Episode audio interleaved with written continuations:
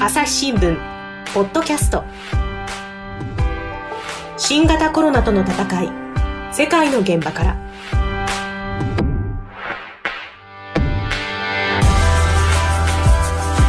朝日新聞の神田大輔です。この番組は世界34カ所に散った海外取材専門の記者特派員からそれぞれの国の現状や取り組みを聞きます、えー、今回のテーマはアフリカ。広い自然野生動物、まあ、服がカラフルだったりとかですねさまざ、まな民族の人がいてアフリカって言ってねあの一括りにするのもちょっとどうかなっていうぐらい非常に広いところですよね。で他方ですね、まあ、あのいろいろなその貧困の問題を抱えていたりとか旧植民地の問題があったりとかあの皆さんご存知のこと多いと思いますけれども何せ日本の80倍も面積があるという広いアフリカなんですがすでにですねその54カ国すべてでコロナウイルスの感染が確認されていると。ただですねこれあの統計を見ますと意外にそのアフリカの国でたくさんかかってる国ってないんですよね。えー、6月4日現在で南アフリカが感染者の数が3万7000人でこれが多分一番多い。で死者が800人ぐらいなんですが一体アフリカどうなってるのかということについて今回は南アフリカのヨハネスブルクと回線をつなぎまして何が起きているのか生の声で伝えます。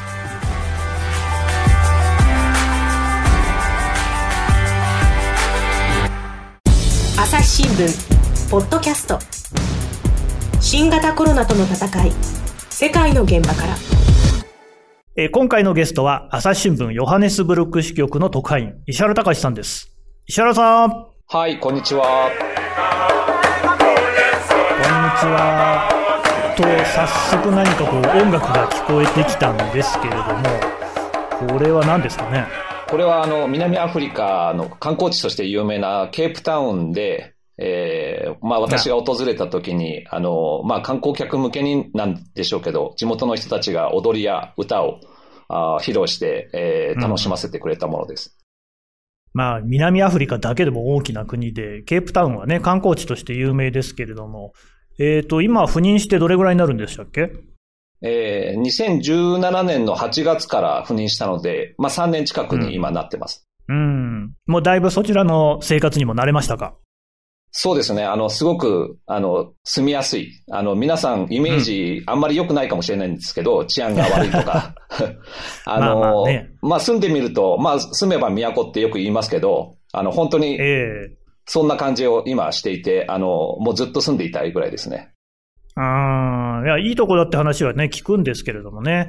えー、南アフリカに住んでいる石原さんなんですが、実はあのアフリカをね、広く取材してるんですけれども、まずはその南アフリカの話、教えてください。あの、新型コロナに関してはどんな対策を取ってきたんですか？そうですね。あの、南アフリカ、さっき神田さんも言ってたように、アフリカで最多の感染判明者が出てしまっているんですけど、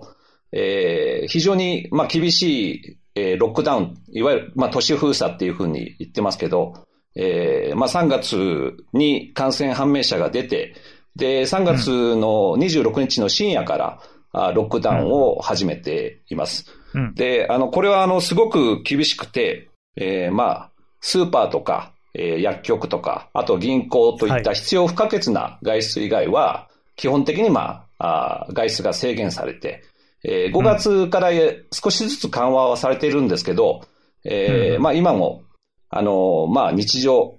前には戻っていないような状態ですね。うん。日常の前に戻っていないっていうと、例えばどんなことがあるんですか？そうですね。あのえー、タバコの販売があ今も禁止されていて、うん、これは3月27日からずっと禁止されているので、えー、まあ、愛煙者にとってはちょっと厳しい状態が続いていますね。な、タバコなんでダメなんですか？タバコは政府の発表によると、うん、まあ、新型コロナウイルスに感染してしまうと重症化しやすいと、あの、喫煙している人は。あなので、まあ、少しでも感染者を減らすということで、重症者を減らして、まあ、病院の、えー、治療体制を少しでも、まあ、和らげるという理由をしていますね。確かに、それはね、日本でもたまに聞く話ですが、他にも南アフリカで特有の何かこれ禁止しているなんてあるんですか？そうですね。あの、3月27日から酒の販売が禁止になりました。うん。でお酒。これは、あの、まあ、私も当然お酒飲むんですけど、えーそうですね。あの、まあ、特に酒好きの人が多い、あの、国民なので、うんえーこれが非常に厳しいと。あの、もちろん感染する人、感染しないに越したことはないんですけど、あの、うん。それを除くと、やっぱり酒の販売をなんとか解禁してくれという声が強くて、で、政府はそれに、うんまあ、えー6月1日からようやく酒の販売を解禁したんですけど、それでもあの、月曜日から木曜日の午前9時から午後5時までしか販売してなくて、うんうん平日の昼間の明るいうちだけですね。そうですね。仕事をしてる人どうするんだっていう話なんですけど、えーそれで、うんあの、まあ、家で飲むことが条件になっているので、えーあ、家だけですよ外と。外で、あの、うバーとかで飲んだりするっていうのは今も禁止されていますね。あ、ダメなんですね。いや、あの、石原さん、あの、私もね、いろんな、あの、特派員の話聞いてますし、記事も読んでますけど、お酒を禁止してるコロナでっていうのは、これは初めて聞いたような気がするんですが、これどういう理由でなんですか？そうですね。あの、南アフリカでは特に週末になると、酒絡みの犯罪とか、もしくは交通事故っていうのが非常に増えていたっていうのが、まあ、社会問題になっていて、うんうん。えーそうすると、まあ、例えば、えー酒で、例えば暴力事案があったりとか事故があると、病院に、えーうんまあ、入院してしまう人も多いと。そうですね。新型コロナウイルス、まあ、受け入れている病院にとっては、そういう人たちを少しでも減らしたいと。あーそして、まあ、感染者をお治療に専念したいっていう思いがあって、ああ、なるほどね。うんはい。まあ、つまり犯罪とか、そういう事故を減らすことで、えーまあ、そういう感染あ対策っていうのに集中したいという狙いがあります、そっちに集中したいと。うん、理にはかなってる感じしますね。ただこれ、皆さん言うこと聞くんですか？そうですね。あのー言うことを聞かない人は、あの、自分たちでホームメイドと称した、あの、違法のアルコール飲料を闇で買って、中には、あの、なくなってしまうというような事案もあって、あら。あ、の、まあ、そういうちょっと酒好きの人にとっては苦しい、あの、うん。まあ、戦いというか、あーが続いてたんですけど、あの、うん実際政府は、えーこの酒を禁止したことで、あの、通常の犯罪とか事故が減ったと。例えば殺人とか暴行事案っていうのが、あの、昨年比で50%以上減ったっていう説明えーをしているので。そんなに減ったんですか？ああの、うんなので、まあ、えー基本的に南アフリカ治安が悪いっていうのはその通りなんですけど、えーまあ、ここまで減ったら、まあ、効果があるんだったら我慢しようかという国民もいたりして。あ、なるほどね。うんうん。ああ、じゃあもうひょっとしたらコロナが収まってもこのままね、平日しかお酒買えないとかそんなこともあるんですかね。まあ、それはちょっと勘弁してほしいですけどね。そうですよね。石原さんもお酒飲みたいですもんね。そうなんですよね。うん。なんかその実際にその南アフリカの国民から不満とか政府に対してですね、出てないんですか？そうですね。あの、えーまあ、経済的に貧しい人も、あの、多い国なので、やっぱりあの、うんえー私が聞いた中では、新型コロナウイルスに感染するよりも、例えば貧困とか、えーうん。もしくは飢えというのでうん。死んでしまうという、まあ、うん。切実なあ思いを聞聞くことがよくありますね。というのは、なるほどね。あの、南アフリカで、まあそういうロックダウン、厳しいロックダウンをしたことで、えー収入源を断たれたりとか、もしくは失業してしまったっていう人も結構多くいるので、えーそういう人にとっては、あの、まあ感染するよりもやっぱり日々の生活っていうのがあ大事なので、あの、そういう人にとってはやっぱり、まあ不満っていうのはどうしてもお高まってしまうというのはありますね。コロナどころではないよという、そういう人たちもいるということですね。そうですね。はい。はい、わかりました。この後もヨハネスブルク支局の石原特派員から詳しく話を聞いていきます。朝日新聞ポッドキャスト新型コロナとの戦い。世界の現場から。南アフリカ・ヨハネスブルクの石原特派員と回線をつないでいます。また何かけたたましい音、太鼓ですかね？聞こえてきましたけれども、これ何ですか？あのこれはあの西アフリカのセネガルの首都ダカールであの取材をしたときに、えーまあ、たまたま通りかかったところで太鼓の練習をする、えー音楽隊がいたのでちょっと、うんあ取材させてもらったっていうのが。なんかたまたま通りかかるんですね、そういうのにね。うん、そうですね。あの、まあ、そういうちょっと出会いも僕は大事にしたいので。ああ。セネガルっていうと、しかし、あの、アフリカでも西の方にある国、サッカーでも有名な感じですけれども、あの、南アフリカだけじゃなくて、他にどれぐらいの数の国を取材してるんですか？そうですね。今私が担当している国は、南アフリカを入れて49カ国、アフリカ全体で50、49。はい、54カ国、アフリカであるんですけど、まあそれの大半を今取材をしている状態です、はい、ほとんどですね。逆に取材しない国ってどこなんですか？逆に取材しない国は、あの、北アフリカ、例えばエジプトとか、ああヨーロッパに近い方の国っていうのはまた別の記者が担当していますね。どちらかというと、あの、中東とね、同じような感じで扱われる国々ですね。そうですね。うん、はい。そこは違うと、はい、うん。で、アフリカ全体の話もちょっといろいろ聞きたいんですが、アフリカの各国の対策っていうのはこれ、どうだったんですか？そうですね。あの、まあ、南アフリカもそうなんですけど、アフリカの国、まあ、うん、大半の国っていうのは結構厳しく、あの、まあ、制限をかけていて、うん、感染防止対策っていうのを進めています。例えば、アフリカ全体54カ国のうち、4月の上旬時点で約50カ国が国境を封鎖したりとか、えー、国際線を止めたりして、ほとんどですね。えー、まあ、新型コロナウイルスかからないようにというので、うん、えー、対策を取っていますね。うんかなり早くから対策を打っていたんですね。そうですね。あのー、まあ、最初、新型コロナウイルス、中国とか、あとヨーロッパで感染が爆発してしまったので、はい、まあ、それを見れたというのも当然あると思うんですけど、えー、うんうん、まあ、感染者が、あの、本当にゼロ人だった国でも、緊急事態宣言を出したりして、うん、えー、結構危機感を持って対策を進めていると思いますね。うん、なるほど。あの、ま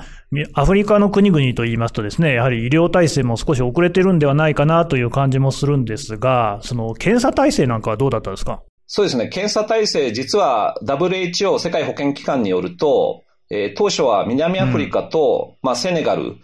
えー、でしか、あ、さっきの太鼓のね。はい。検査設備っていうのが整っていない。はい、特に、あの、私が担当している、あまあ、サハラ砂漠より南の、まあ、49カ国では特に医療体制が整っていない国が多いので、えー、まあ、検査体制というのは正直なところまだ整っていないというのが実情ですね。なるほど。まあ、なんかそういう中で、いろいろな国を石原さん取材してる記事、私も読みましたけど、ちょっと印象に残ってるのがですね、あの、タンザニアの話なんですけれども、あれちょっと教えてもらっていいですか？あ、あのー、タンザニアの大統領が、あの、教会とか、うん、えー、まあ、モスク、あのー、まあキリ、キリスト教とかイスラム教徒がいるので、えー、まあ、そこで、えー、神に祈ろうと。うん、まあ、新型コロナウイルスを打ち破るために神に祈ろうというふうに呼びかけたっていうのを記事にこの前しました、ね。うん、で、その、祈りを呼びかけるっていうのがちょっと気になったんですけれども、それって要はその、教会に行ったり、モスクに行こうということですよね。3密なんじゃないかって感じがするんですけれども。そうですね。あの、他の多くの国、南アフリカとかでもやっぱり教会とかっていうのは閉鎖したりして、うん、えー、あそうなんですね。3密を防ごうというふうな動きっていうのが他のアフリカの国では多かったんですけど、タンザニアでは、うん、あの、まあちょっと異色というか、えー、違う対策を取ってますね。うんうんうんうん、そのタンザニアの大統領ですか、これ、どういう方針でそういうことを言ってるんですか？そうですね。あの、タンザニアはやはり、えー、まあ、感染防止対策っていうのは当然取ってはいたんですけども、学校を休校したりとか、国際線の運行を、はい、まあ、当初止めたりとしてたんですけども、えー、まあ、防止対策よりよりも、経済を回すってことを優先というか、重視しているというふうに私は感じ、感じ取ってますね。うんうんうん。そんなタンザニアって感染者数ってどれぐらいいるんですかね？たくさんはいないんですか？えっ、ー、と、今、えー、発表で500人ちょっと、はい、が感染、まあ、判明しているという数字なんですけど、実はこれ、4月29日から、あ情報公開というか、感染者数とか犠牲者数の数の発表が止まっていて、うん、えもうだから1ヶ月以上発表がないことになっているんですけど。そうなりますね。はい。なので、あのー、まあ、実態としてもっと多いんじゃないかという声は、あ現地の住んでいる、まあ、あ記者とか、うん、えー、に取材すると、やっぱり実態はもっと多いという声がよく上がってますね。1ヶ月間ゼロっていうのはちょっと考えにくいですよね。そうですね。あの、現地のお医者さんとかに取材をしようと、あの、お願いしても、はい、えー、ちょっと今政府から新型コロナウイルスについては話すなというような圧力があるから、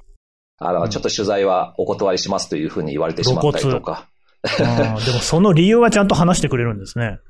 まあそうですね。そこだけ話してくれたのはありがたかったんですけど。なんかそこら辺はおおらかな感じもしますけど。はい。はい、あの、現地にある、あの、アメリカの大使館っていうのも、まあ国内で感染リスクが高いというふうな、うん、あまあ警報を出していて、うん、えー、実際、あの、新型コロナウイルスの症状があっても、えー、うん、まあ、コロナというふうに診断されないという事例も聞いているので、えー、なかなかちょっと実態として不透明なところがあるのかなというふうに思ってますね。なるほど。これは、ただ、アフリカ54カ国の中でも、タンザニアに限った話なんですかね？えっ、と、そうですね。あの、今、そうやって目立ってきているのはタンザニアとかっていう、うん、まあ一部の国でしかないので、うん、多くのアフリカの国は、あの、まあ本当に厳しい対策をとっていて、なるほど。えー、はい。その私なんでこんなこと聞くかって言いますと、やっぱりアフリカの国、まあいろいろありますけれども、中には、やはりこう、権力を握った人がですね、かなり横暴な、強権的な政治をするっていうような国もあるように思うんですね。で、それがいろんな国があっていろんな歴史もありますけれども、アフリカで全体の傾向としてはどんな感じなのかなっていうのを教えてほしいんですけど。はい。あの、そうですね。さっき言った強権的な、えー、まあ、政治家っていうのも当然中にはいるんですけど、えー、うん、彼らも、まあ、今回の新型コロナウイルスに関しては、えー、結構厳しい対策というか、えー、防止対策っていうのを。意外ですね。そうですね。あのうん、まあ、なんでかなっていうのをちょっといろいろ、いろんな専門家に聞いたりとかしてるんですけど、はい、やっぱり医療体制が整っていなくて、で、うん、あの、政治家、指導者も普段だったら、えー、例えばヨーロッパとか、中東とか、うん東南アジアのシンガポールとかに行って、えー、治療を受けられるんですけど、今回、あの、やっぱり国際線が止まったりとか、他のヨーロッパも、あの、そういうところじゃないと。いうのがあるの、ね、あるので、まあ自分たちの身を守ると。で、高齢の指導者っていうのも多いので、うん、70代後半とかの、あの、大統領とかも多いので、まあ、ちょっと危機感というか、自分の身を守るためにも、やっぱり厳しい対策を取らなくちゃいけないのかなというふうに思ってますね。自分の身を守ることが国を守ることにもつながってしまっていると、まあそういうことですかね。面白いですね。えー、引き続き、ヨハネスブルク支局の石原特派員に話を聞いていきます。朝日新聞、ポッドキャスト。新型コロナとの戦い、世界の現場から。朝日新聞の。質我が家の朝は質問から始まる。2012年に太陽圏を出た探査機ボイジャー1号が宇宙人に向けて載せているものは何？身の回りのことから広い世界のことまで。いろんな質問が毎朝新聞の一面に載って君の元へやってくる。ママ知ってる？なんだろうね。さあめくって探して答えを発見。レコードか。いろんな国の挨拶が入ってるのか。毎朝のワクワクが未来を開く。朝日新聞。えー、ヨハネスブルク支局の石原特派員と回線をつないでいます。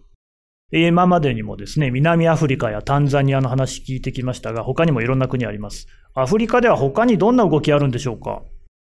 そうですね。例えば、えー、アフリカの南東部にある島国のマダガスカルという国で、あの、うん、まあ、面白い取り組みというとちょっと失礼かもしれないんですけども、はい、えー、新型コロナウイルスの、まあ、予防とか治療に効く、えー、ハーブティーっていうのが開発されて、うん、えー、大統領自ら、これは、あの、コロナに効くと言って 宣伝しているっていう事例がありますね。なるほど。飲んで効くっていうんですね。そうですね。はい。あの、で、他の国でも、あの、関心を寄せている国もあって、えー、実際に注文をしているっていう国も、あの、まあ、報道で出ていますね。え、本当に聞くんですか？えっ、ー、と、こればっかりはわからないので、あの、まあ、今ちょっと南アフリカ空港が止まっているので、マダガスカル行けないので、本当は行きたいところ、あの、取材して、実際の効果を確かめたいところなんですけど、うんうん。あーこれはあの世界保健機関 WHO も、うんえーまだ効果が証明されていないというふうな懸念を示しているところですね。なるほどね。まあ面白いですけれども。他に例えばなんか、セネガルもね、さっき出てきましたけど、セネガルなんかはどうなんですか？そうですね。あの、セネガルでは面白い取り組みとして、えー例えばあー研究者たちがあー人工呼吸器を 3D プリンターで開発しようとする動きが出ていますね。すごいですね。あの、これは、そうなんですよね。あの、まあ、人工呼吸器、世界各国で、あの、需要が高まっているので、うんやっぱりアフリカ各国でも、あの、足りないというふうな、あー状況が続いているので、うんまあ、足りないんだったら自分たちで作ってしまおうと。うん。で、なおかつ 3D プリンターだったら、えー通常のものよりも安く上がるということで、はい。まあ、これ、実際にあの、実用化されるのはもうちょっと先かなというふうには思っていますけれども、はえーアフリカというと、まあちょっとやっぱり貧困とかそういうイメージもうん。多いと思うんですけど、うん。えー実は、まあアフリカでも結構最先端の技術を使って、えー取り組みを進めようという動きはありますね。そうなんですよね。しかし 3D プリンターでね、作れるんだったら人工呼吸器もね、たくさん量産できそうでいいですね。あの、これ私のイメージだと、他にアフリカだと、あの、ルワンダっていうね、ちょっとコンパクトなサイズですけれども、すごくあの、先端的な動きしてる国ありますよね。あそこどうですか？そうですね。あの、ルワンダというと、あの、まあ虐殺のイメージも強いと思そううんですすけども、ホテルルワンダね。はいうんはい。今、やっぱりそういう、あの、最新、最先端の技術を使った取り組みっていうのは、あの、進んでいる国の一つで、例え、ばドローンを使って、うんえーまあ、新型コロナウイルスの、あの、ま、密を避けるというので、ドローンで、えーまあ、えーソーシャルディスタンスを取ってくださいというようなアナウンスをしたりとか、うんうんうんえーあとは、あの、まあ、医療機関に、えー患者の、まあ、体温とかを測るロボットを導入したりとか。そういう、まあ、最先端の取り組みを進めてますね。あロボットがね、体温測ってくれる。確かにそうしたら接触も避けられるし、いいですね。そうですね。はい。あのーまあ、患者にその食事とかを運ぶっていうこともあロボットはいいですねできるみたいなんで、すごい。はい。まあ、これはあのーまだ、まだそういう、あの、えー多くの国内全土に広がるかどうかはわからないんですけども、ルワンダこう、PR がうまいところもあるので、ああ、えーこう自分たちの国をこう、あアピールする、そういう、まあ、あの、方法の一つなのかなというふうにも思ってますね。ハーブティーからロボットまでってことでね、幅広いアフリカですけれども、あの、もっと身の回りの話になりますと、あアフリカでね、やっぱり一つこう懸念されるのが衛生的な問題だと思うんですけれども、例えばマスクとか手洗いとか、そのあたりの事情はどうですか？そうですね。マスクに関しては、このコロナが流行する前っていうのは、えーサハラ砂漠の、まあ、砂を、あの、はあ吸わないためにしている人っていうのはいたんですけど、うんうん。えーそれはまあ少数で、うんほとんどの人はマスクなんかししてない状態だったんですけど、あ、やはりそうですか。はい。あの、まあ、この流行によってマスクの着用を義務化するっていう国も多く出ているので、えーまあ今だと、例えば南アフリカだと、あー買い物なんかに出かけるとマスクをしている人は、まあほとんどということですね。なるほど。じゃあもうそういうマスクも広がっている。あの、手はみんな洗ってます？そうですね。あの、手はまあ、洗ってほしいというのが、まあ政府の、お要望なんですけども、実際のところ言うと、やはり経済的に貧しい人も多いので、はいえーまあ、手を洗いて、洗いたくても自宅に水道がまずないという家庭も多い、多くあります。ああるでしょうね。自治体とか、まあ、支援団体とかが、あー水をタンクで持ってきたりもするんですけど、圧倒的に足りていないので、うんもう手を洗うぐらいだったら自分たちの、例えば洗濯とか、そういう料理とかに使いたいという人もいる、多くいるので、ごもっとも。そこが難しいところですね。うーん。何かそういうその、え手洗いの状況、水道の状況みたいなのをですね、援助しようなんて動きなんかはないですか？そうですね。例えば、日本の、あの、京都に本部がある、えー NPO で、テラルネッサンスというところに、この前取材をしたんですけども、はいえーそこの団体の理事長である小川慎吾さんという方は、ウガンダ北部に今も駐在していて、うん。えーここは隣国の南スーダンからの難民が多く、えーまあ、避難しているところなんですけども、うんそこで、例えば手洗い機を設置したりとか、えー、まあ手、手洗いのその啓発をするようなポスターやチラシっていうのを各地に配布して、そういう活動を続けてますね。あの、南スーダンっていうと、ね、スーダンから最近まだ独立したばかりの国で、ずっと内戦や紛争が起きてましたよね。そうですね。あのー、まあ、ようやく和平合意が結ばれて、えー、はい、連立の暫定政権っていうのが今発足しているところなんですけども、うん、やはり、あのー、まあ、非常に経済的にも貧しい人が多いですし、うんうん、まあ、苦しい状態は今も続いているところですね。うん。あの、私も、えー、南スーダンではないんですけれども、難民のね、キャンプって行ったことありますが、もうあれはその本当に密集の典型という感じがするんですけれども、そういうところで新型コロナ広まっちゃったらちょっとこう危険ですよね。そうですね。あの、実際私も南スーダンの避難民キャンプとか何箇所か行ったことはあるんですけども、行ったんですか？やっぱり、はい。あの、例えばテントのような住居で、えー、まあ、10人とか、そう、まあ、大家族が住んでいて、なおかつ、はい、その、そういう避難民キャンプで子供が、あまあ、1日何人も生まれてしまうというような状態が続いているので、まあ、いわゆる3密というところが、あ起きてしまうというのが、そういう、やっぱり難民キャンプとか、そういうところで、えー、起きてしまうのかなというふうに思います。うそういうところでね、感染の爆発が起きないことを祈るばかりですけれども、あの、石原さんから見てですね、アフリカの対策っていうのをこう今までね、いろいろ話聞いてきましたけれども、日本と比べてこうだよなんてことがあったら教えてほしいんですが。そうですね。あの、日本と比べて、あの、特に南アフリカで言えることは、はい、検査あ、さっき検査体制があ弱いというふうに私言いましたけど、南アフリカに限っては検査体制というのはすごく充実していて、そうなんですか。えー、はい。あのー、まあ、6月3日時点で、まあ、80万件近い PCR 検査っていうのを実施していて、多いですね。えー、中にはド、はい、ドライブスルー検査も導入されたりしているので、やってるんですね。はい。あの、まあ、日本よりも検査体制が充実しているような国もあったりはします。うん。まあ、ただ、あの、これ国によって状況も様々なので、検査っていうのは当然できていない国もあり、ありますし、うん、えー、まあ、アフリカと一口に言ってもなかなか状況が違うというのが実態ですね。うんうんうんあの、アフリカでやっぱりですね、コロナ以外でも様々な感染症これまでにもありましたよね。エイズであったりとか、エボラであったり。こういうことがアフリカ諸国の対策に何か繋がってるなっていうようなことってありますか？そうですね。あの、今神田さんがあの、言ってくれたように、あの、エボラ出血熱とか、あとマラリアでもやっぱり年間、あまあ、36、7万人ぐらいが、あの、うん、サハラ砂漠以南のアフリカで、えー、そんなに亡くなってるんですね、まあ、年間亡くなっているんで、んあの、まあ、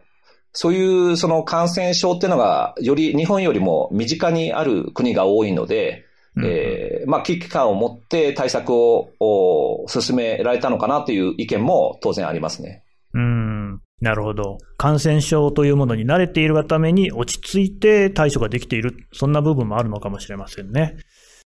朝日新聞、ポッドキャスト。新型コロナとの戦い、世界の現場から。朝日新聞の。質問ドラえもん。我が家の朝は質問から始まる。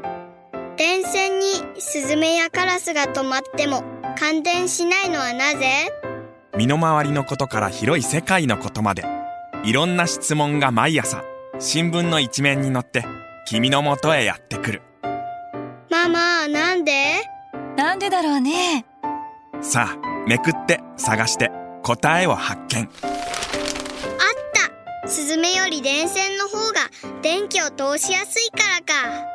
毎朝のワクワクが未来を開く。朝日新聞。えー、今回のゲストは南アフリカのヨハネスブルク支局の特派員石原隆さんでした。石原さんあの、まあ、広いアフリカコロナでねなかなかあの遠くへ取材に行けないっていう歯がゆさあるかもしれませんけれどもまた状況を伝えてください。ありがとうございました。ありがとうございました。ありがとうございました。えー、石原さんの話でですねいろいろ面白かったですけれどもやっぱり印象的なのは意外とそのアフリカで感染症が広がっていない背景にその感染症慣れしているところがあると。で、上なんかで貧困、こういった問題で亡くなる人っていうのがたくさんいる中でコロナっていうのが相対的にやっぱりアフリカの人たちにとっては、えーま、日常の中にある一つの問題でしかないよっていうそういう側面があるのかなと。アフリカのこう強さっていうのはそういうたくましさみたいなのがねそういうところにあるのかなっていう感じを受けました。朝日新聞ポッドキャスト新型コロナとの戦い世界の現場から朝日新聞の神田大輔がお送りしました。それではまた次の配信でお会いしましょう。